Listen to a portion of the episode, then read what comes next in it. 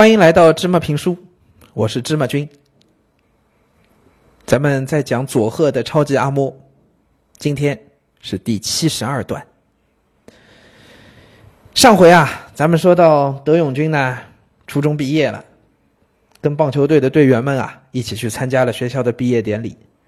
这里边写的最动人的那个句子是：大家穿过花道，冲出校门，大伙儿一起高声大笑，然后仰头看着天空，在流眼泪，悲喜交加。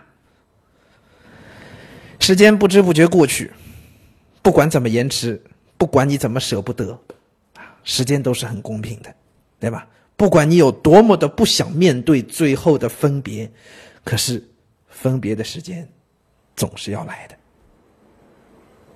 一个星期后的早上，我拎着小小的行李包离开阿嬷家。阿嬷并没有送我，而是像平日的早上一样。到河边洗锅，我对着阿嬷的背说：“阿嬷，我走了。”好，去吧。八年来，谢谢您了。好，去吧。啊，水。我从他背后探头窥望，阿嬷在哭。他粗暴的涮着锅里的水，水溅到他的脸上。哎，我不知道大家能不能理解这种感情。阿嬷不愿意去送他，阿嬷就就像平时一样，他就装作什么都没有发生的一样，还在河边洗锅，就好像我如果不去送，他就不会走。大家能理解吗？就如果我去送你了，就表示。我也认可你走了，但是我不去送你，就好像你一直还在身边，你没有走掉那样。阿莫是真的很舍不得德永君，他都不去送他。哎，其实我们每个人都有一些会隐藏自己眼泪的方式，对吧？你不想让别人知道你很难过，因为可能这是一件别人应该很开心的事。你在默默的为对方付出，你不想让他知道，也可能因为其他的原因。OK，我相信很多同学也都有过，明明在哭，但是不想让别人知道，对吧？阿莫也是，我相信阿莫应该从前一天晚上就在哭了，所以这天早上他早早的起来，在河边刷刷碗洗锅。我相信德永君也在哭，所以他对着阿莫的背说：“阿莫，我走了，八年来谢谢您了。”这一分别。这祖孙俩要多久才能见到啊？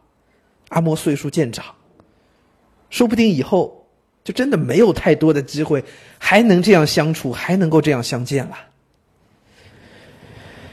回家的路似乎安宁而美丽。书上写：这一天，春日的河边一派宁静，两只小白蝶追逐嬉戏，飞舞在草丛间。走到大街的拐角处，我转过头。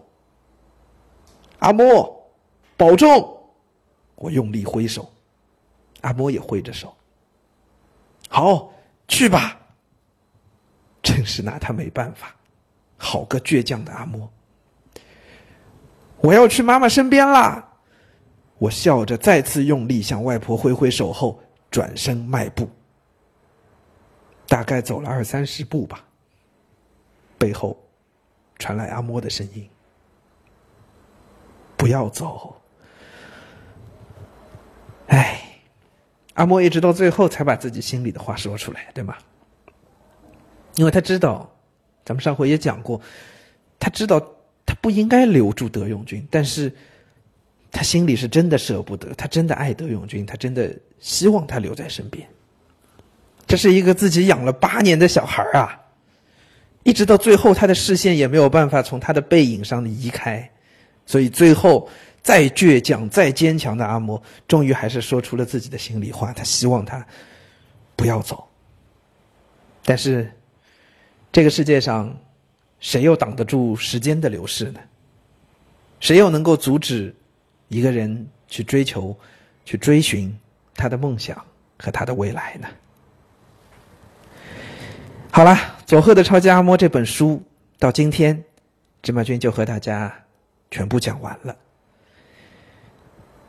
其实芝麻君到现在很感慨，我不知道大家学到了多少，有多少启发，有没有哭过，有没有笑过？